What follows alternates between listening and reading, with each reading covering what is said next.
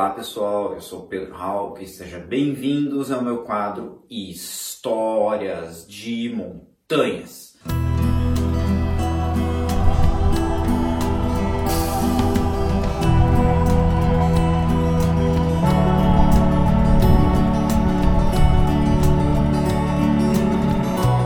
Bom pessoal, umas semanas atrás, que alguma galera achou meio polêmico, aonde eu conto um pouquinho a rivalidade entre montanhistas do Paraná e do Rio de Janeiro. Eu falo um pouquinho da história do montanhismo, contando um pouco de histórias de escaladas pioneiras que aconteceram tanto lá no Rio de Janeiro como aqui no estado do Paraná. E aqui no Paraná eu falo um pouco do Marumbi, que é de certa forma assim a meca do montanhismo paranaense e um dos locais mais clássicos do montanhismo e da escalada no Brasil. Então, gente, muitas pessoas acabaram pedindo para eu falar de uma história que é um pouco correlata com isso, porque um episódio dela passou lá no Marumbi, e também é uma história de uma conquista. E quando eu falo de uma conquista, eu estou falando da primeira ascensão a uma montanha. Então, conquista, galera, ela tem um conceito, e o conceito é ser o primeiro, tá certo? Então, que montanha que eu estou falando hoje? Estou falando de uma montanha que também é emblemática, de uma montanha que também é importante, num cenário não somente local aqui no nosso estado do Paraná, mas também no cenário nacional. E essa história é uma história em comum, um capítulo em comum da história do montanhismo e da história das geociências. Eu vou contar hoje, galera, a história da conquista do Pico Paraná. Antes, pessoal, eu vou deixar aqui um jabá, como sempre eu faço. E eu sempre começo perguntando para vocês. Se vocês conhecem a loja Alta Montanha. Se você não conhece, galera, entra lá em www.lojaam.com.br. A loja Alta Montanha é uma loja especializada em trekking, montanhismo, escalada, alta montanha, viagens, estilo de vida. Então, gente, entra nesse site que estou falando para vocês, conheça os produtos, que é muito bacana, tenho certeza que vocês vão gostar. A loja Motor Montanha, ela está aqui por trás de tudo, é ela que financia esse nosso espaço bacana, que eu estou aqui contando várias histórias de montanha, muitas delas que eu acredito que para muitas pessoas você nem deve ouvir falar. Então a gente tem essa missão, gente, de divulgar, de incentivar a cultura do montanhismo, tá certo? Porque montanhismo não é só subir montanha, montanhismo sim, muita cultura e muita história.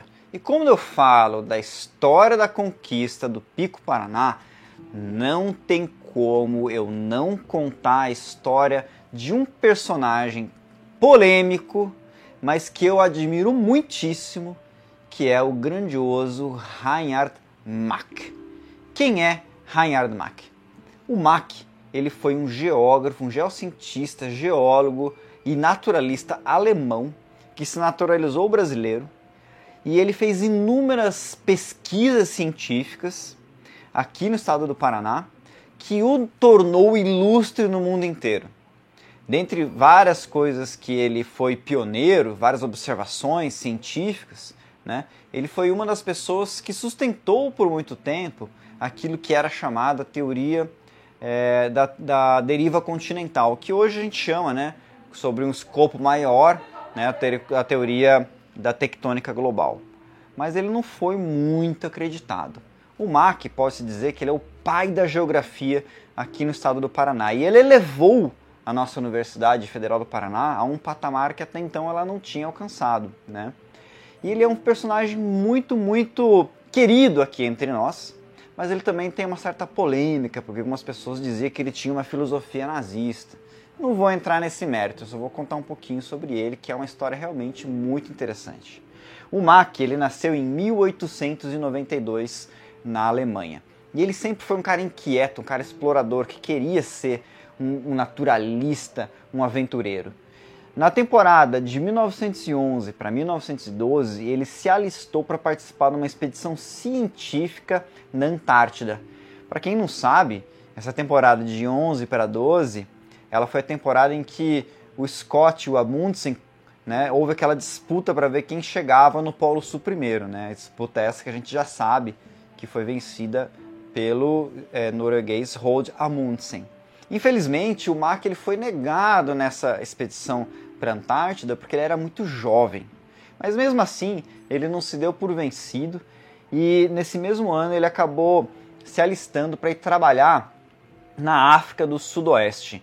Para quem não sabe, né, nesse começo é, do século XX, a África do Sudoeste era como era chamado a colônia alemã nessa região africana, que hoje se tornou a Namíbia, tá certo?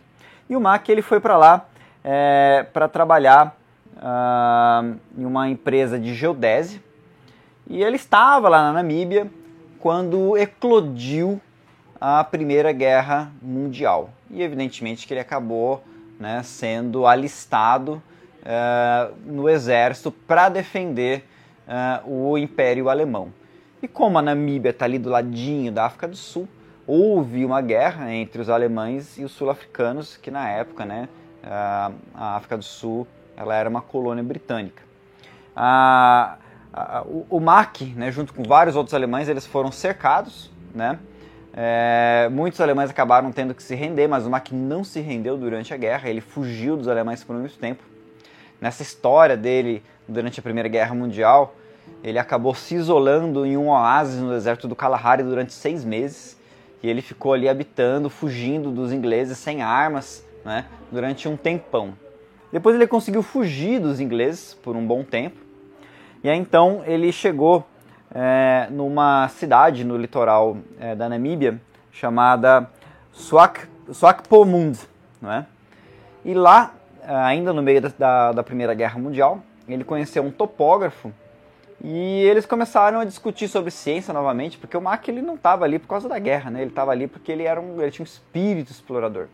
E esse topógrafo, é, lá no, no uh, uh, dessa cidade na Namíbia, eles conseguiam chegar a uma montanha. E aí, então, tanto o Mac quanto esse topógrafo, eles tinham a curiosidade de saber a altitude dessa montanha, porque ela se destacava muito na paisagem.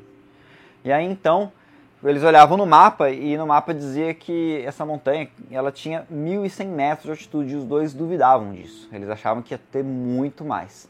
Então, eles acabaram fazendo uma empreitada por conta própria, escalaram essa montanha, e mediram essa montanha por métodos trigonométricos, né, usando um teodolito.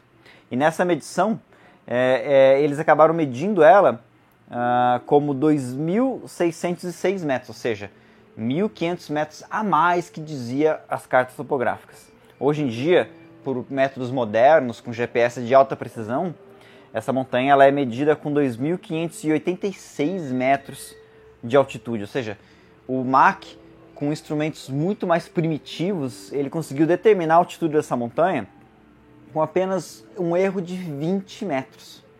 Enfim, o Mac tem uma história muito legal lá na Namíbia, né? Ele conheceu muito bem lá todo o país, etc, lá fugindo dos, dos ingleses e tudo mais. Em, em 2017, na volta dessa expedição que ele foi lá para essa montanha, que eles batizaram de Brandenberg, que é a montanha mais alta do sul da África, é, eles acabaram descobrindo uma ruína arqueológica, eles acabaram descobrindo um, um local onde que tinha um mural é, com pinturas rupestres. E essas pinturas rupestres, elas chamaram muita atenção do nosso Reinhard Mack, porque ela tinha figuras é, antropomórficas de cor, coloração negra, né? E ao lado de uma figura antropomórfica de coloração branca. Então ele interpretou aquele painel com pinturas rupestres como essa pessoa branca sendo alguém que tivesse vindo do Egito. Então, é, correlacionando um pouco o Egito antigo com a história da África subsaariana. E essa pintura rupestre hoje em dia é a pintura rupestre mais famosa da Namíbia, né? Que ela serve ali para muitas pessoas que especulam, né? Como sendo realmente uma prova de um contato entre os egípcios, os egípcios antigos e é, povos tribais da África subsaariana. Se isso aconteceu de fato, a gente não sabe. Mas o fato é que essa interpretação fez com que esse painel ficasse mundialmente famoso e quem estava por trás era o nosso Reinhard Mack. Bom, gente, o Mack acabou é, saindo da África e na década de 20 ele acabou vindo ao Brasil para trabalhar no Rio de Janeiro, trabalhar em Minas Gerais, trabalhar com topografia, que ele aprendeu muito bem ali na África, certo?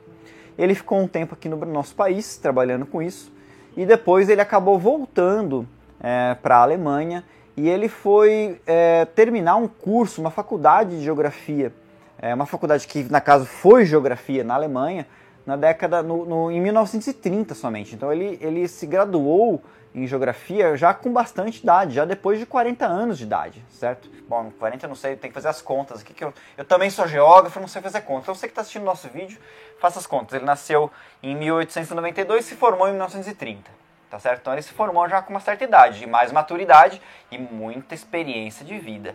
E aí ele se formou em geografia e aonde que ele veio?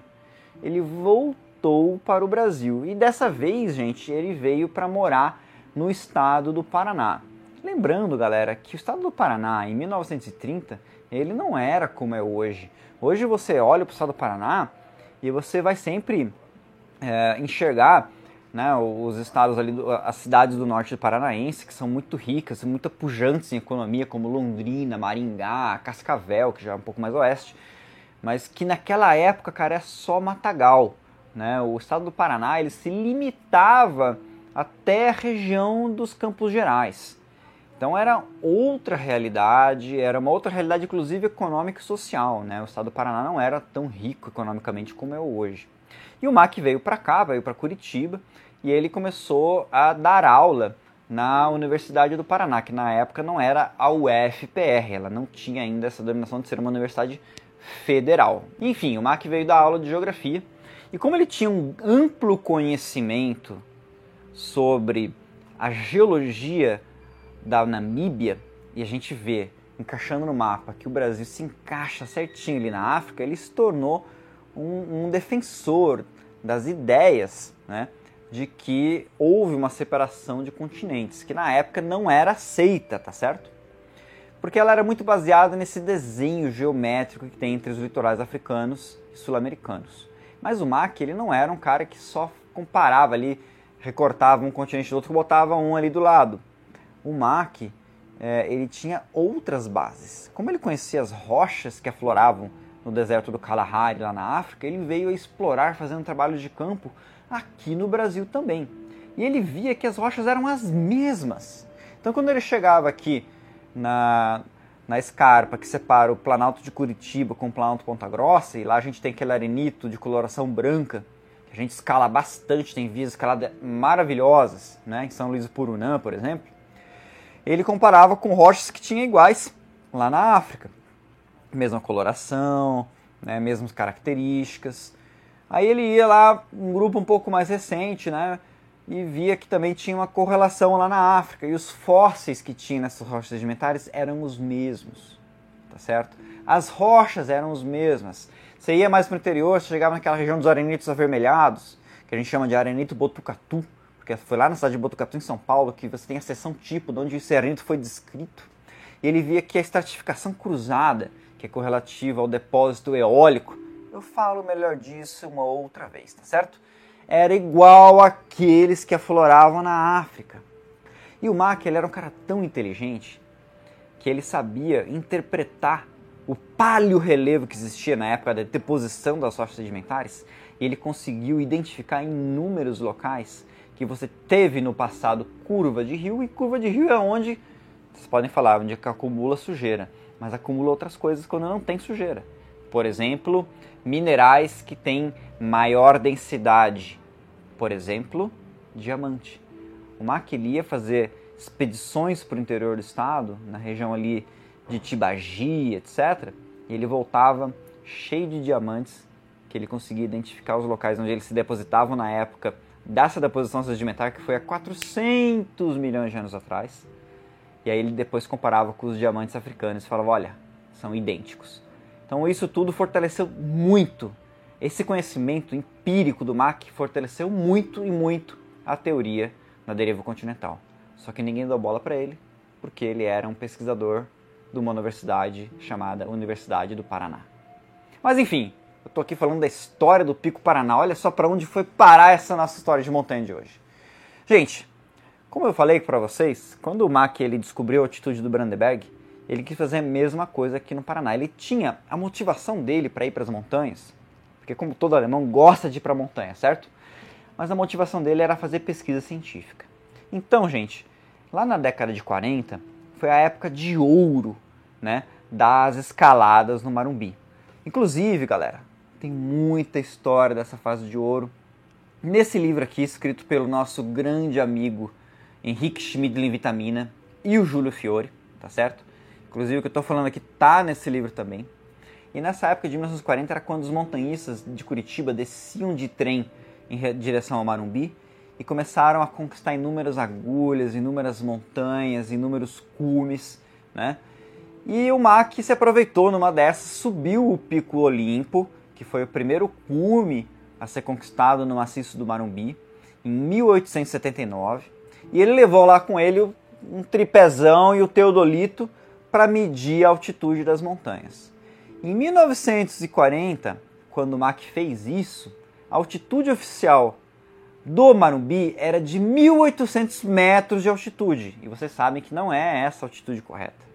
O Mac chegou ali e mediu a altitude do Marumbi. E ele mediu a altitude que saiu de 1.800 metros para 1.570. Quando ele estava lá em cima do cume, ele percebeu que tinha outras duas montanhas próximas ao cume do Olimpo que eram mais altas que o Olimpo, que é o cume do Ângelo e do Leão, tá certo? Então a Serra do Marumbi não tinha o pico do Olimpo como ponto culminante. Então ele não somente descobriu isso, como depois ele virou o, o, o tripé dele, ele mirou para o norte e lá no norte, né? Ele viu outras montanhas que se destacavam na paisagem e começou a medir altitude.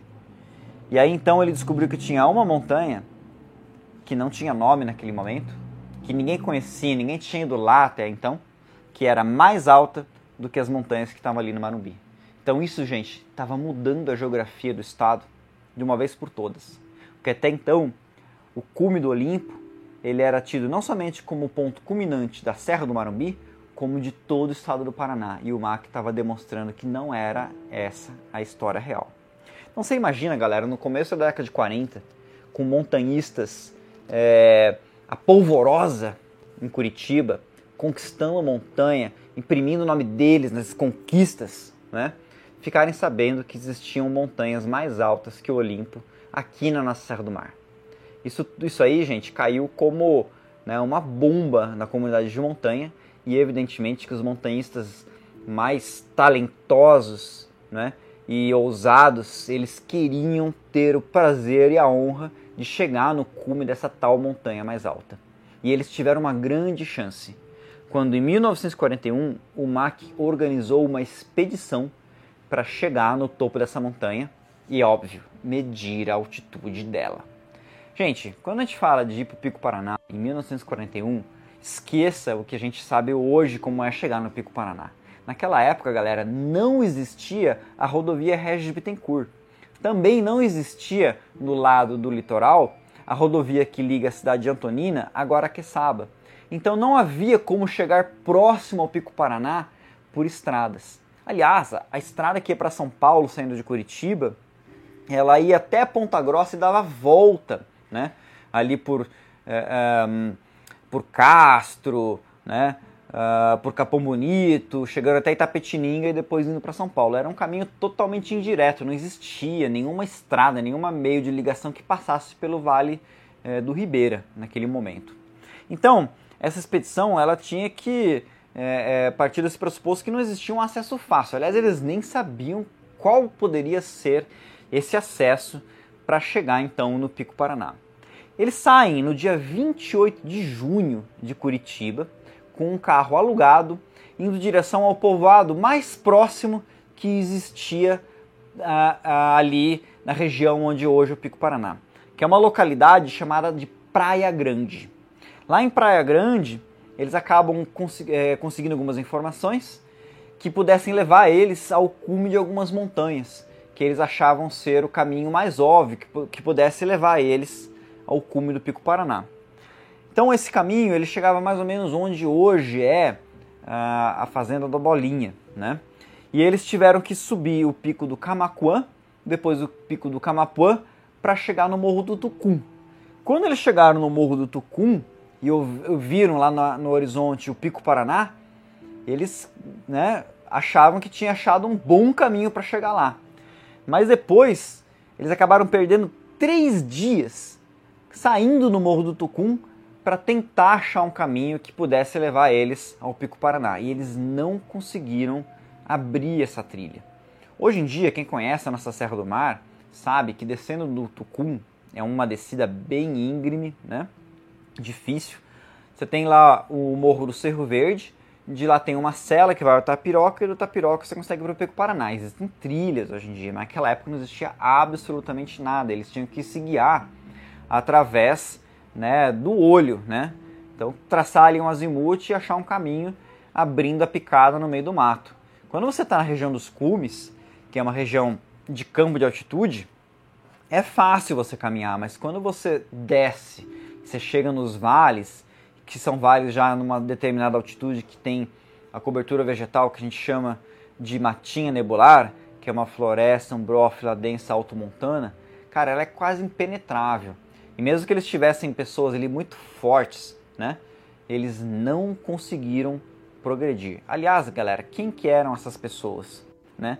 O Mac, ele com um, um, o melhor montanhista paranaense da época, que na verdade ele era nascido até mesmo em Santa Catarina, não era paranaense de nascimento, que era o Rudolf Stan.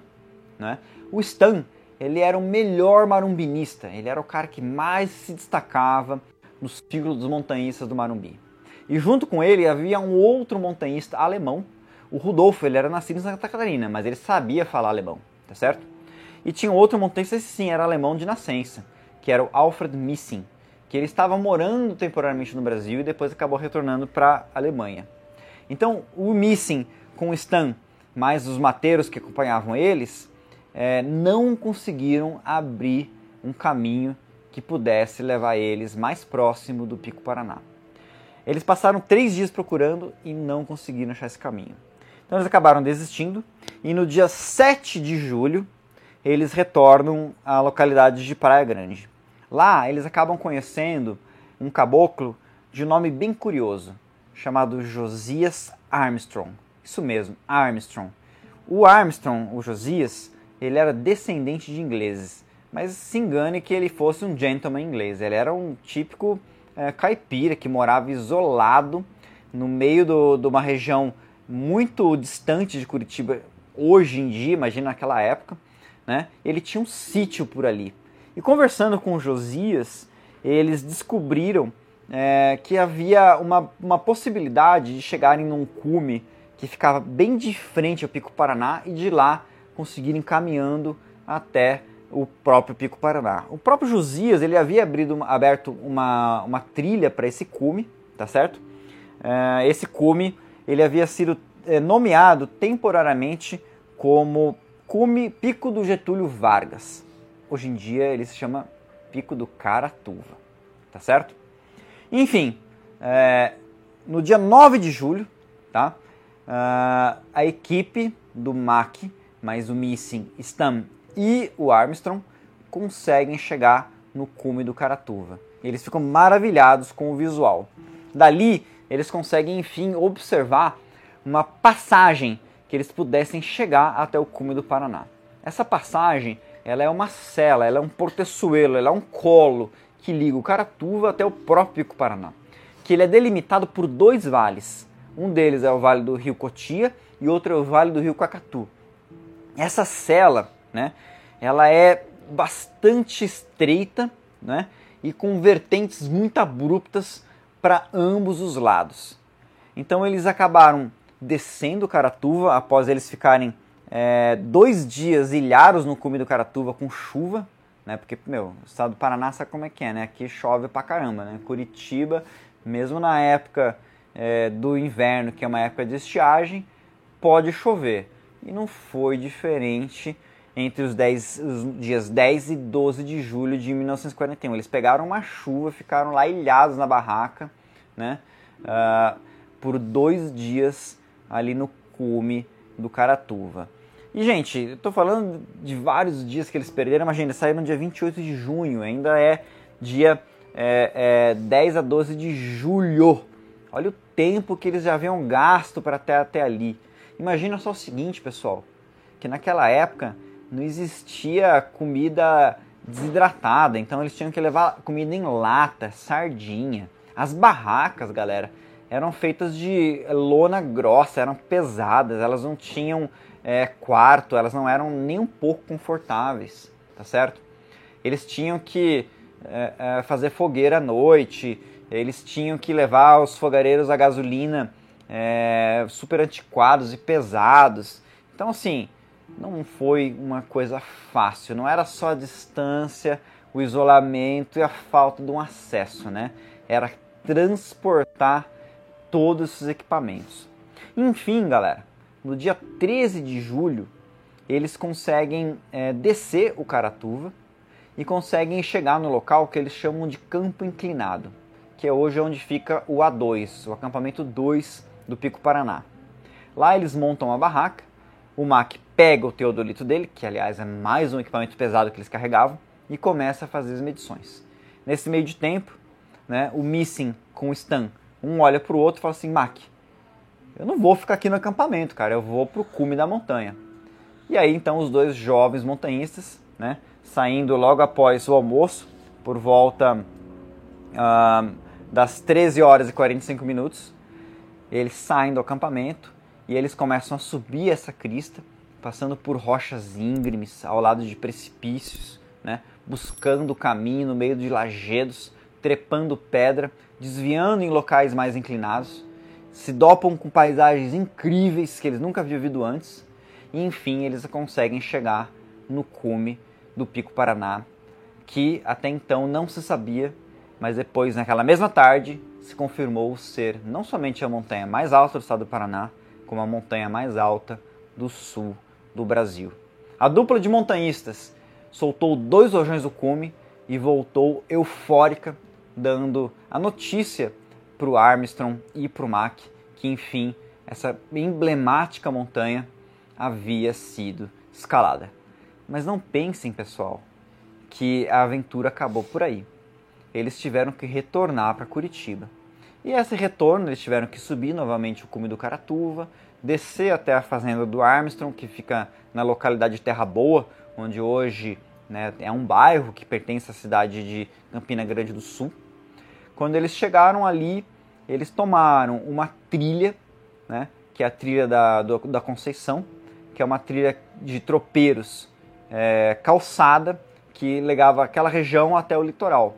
Demoraram um dia inteiro até chegar à localidade de Cacatu, onde fica o rio Cacatu, que ele desemboca na Baía de Antonina. Lá em Cacatu eles pegaram uma canoa e eles foram através de canoa é, navegando pela Baía de Antonina até chegar no município de Antonina e lá em Antonina eles regressaram para Curitiba de trem. No total, gente, foram 18 dias de aventura para conquistar o Pico Paraná e voltar para Curitiba. Gente, por que, que eu falo que esse é um capítulo comum entre a história das geociências e a história é, do montanhismo? Do montanhismo é óbvio, né? Porque ali a gente está falando da conquista de uma montanha que ela tem relevância em cenário nacional, né? E é uma das montanhas de mega proeminência que a gente tem no continente sul-americano, tá certo?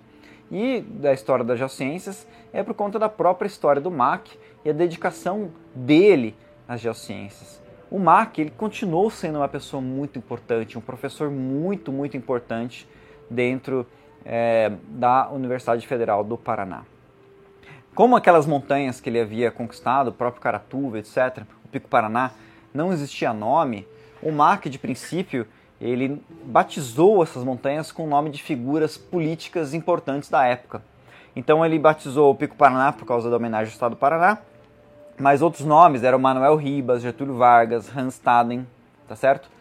E acontece que é, a legislação brasileira ela proíbe é, a, o batizado de acidentes geográficos com nome de pessoas vivas ou mortas. Então, mais tarde, essas montanhas foram todas rebatizadas com nomes indígenas. Caratuva, Itapiroca, não é? é?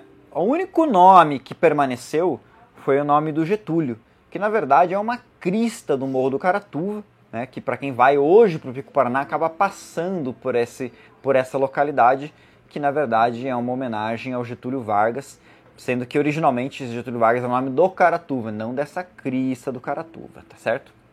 O MAC, gente, é, por ser alemão e o Brasil ter entrado na guerra, ele acabou sendo preso pelo governo do Getúlio Vargas, olha só que coisa, né, gente? É, no ano de 1944.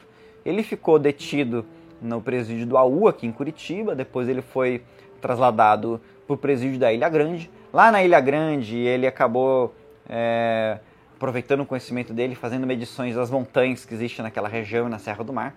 Depois ele foi libertado. Em 1949, ele foi naturalizado brasileiro.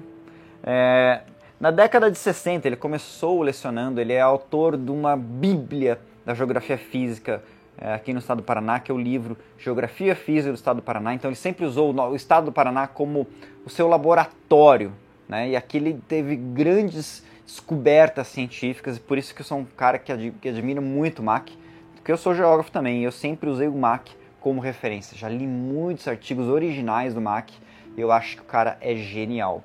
Você imagina só o seguinte, em 1964, o MAC, senhorzinho, com 72 anos, ele foi para o Nepal e ele chegou próximo da base do Everest, numa época que não tinha turismo no Nepal e não tinha nem sequer o aeroporto de Lukla, ele teve que ir caminhando, né, desde Katmandu, desde Diri, chegando ali próximo da base do Everest com 72 anos de idade. Em 1968, o Mack foi convidado para um congresso de geografia na cidade de Praga, na Tchecoslováquia. Da janela do hotel, ele enxergou a, a, a Revolução Comunista, que acabou reprimindo a Primavera de Praga, né? E acabou que o, o, o congresso dele foi cancelado. E o Mack morreu logo após esse episódio, em 1968, aos 77 anos de idade, né? deixando um legado gigantesco, científico e histórias maravilhosas de um cara aventureiro, raiz e muito curioso que nos trouxe não somente é, o conhecimento sobre montanhas que hoje a gente escala, mas sobre como elas foram originadas e evoluíram. Por sua vez, né, uma outra figura ilustre nessa história, o Alfred Missing, ele acabou regressando também para a Alemanha e vivendo uma vida normal. Os parentes do Missing hoje eles foram surpreendidos, né, quando recentemente eles foram indagados sobre as histórias é, do seu antepassado, né, que o Missing ele acabou falecendo sem saber que aqueles dias, aqueles 18 dias de aventura que ele viveu na Serra do Mar Paranaense, foram não somente uma aventura do Missing, mas uma parte, um capítulo da história do montanhismo brasileiro e uma conquista de relevância é, para o nosso cenário do montanhismo, até mesmo atual. E o Stam, que é um, foi um grande renomado montanhista, né, ele permaneceu entre nós durante muito tempo, escalando, conquistando cumes, abrindo vídeos de escalada, mas infelizmente é uma pessoa que foi pouco reconhecida por essa carreira dele no montanhismo e acabou morrendo pobre, muito provavelmente é, depressivo, e muitas pessoas acham inclusive que ele acabou se suicidando é, dentro de um, de um, quarto modesto e humilde é, de um pensionato aqui em Curitiba, numa pessoa que contribuiu tanto para a nossa história e acabou morrendo de uma forma é, trágica e quase sendo esquecido. Galera, então vamos sempre olhar para as montanhas e vamos tentar resgatar, querer entender, querer saber qual é a história dos pioneiros que chegaram lá. Então, quando a gente viu o Pico Paraná, a gente conhece a história do Missing, do Stan e do Mac. Quando a gente vê o Marumbi, tem a história do Joaquim Olimpo de Miranda. E assim por diante várias outras montanhas, tá certo? Como, por exemplo, até mesmo o Dedo de Deus, né? que é um local que eu tenho que contar a história também. Todas as histórias, as conquistas das montanhas, elas têm muitas, muito significado para a gente até hoje. Né? Que significado é esse? É a paixão e a aventura de você chegar em um cume, você se desafiar e você conseguir vencer os seus medos e desafios naturais, as dificuldades que a natureza nos impõe para chegar lá em cima. Agora, melhor ainda você chegar lá em cima e deixar um legado de conhecimento e conhecimento científico. Galera, dê uma força pra gente, que a gente retribui com vocês com histórias fantásticas como essa. Espero que tenha gostado e até a próxima.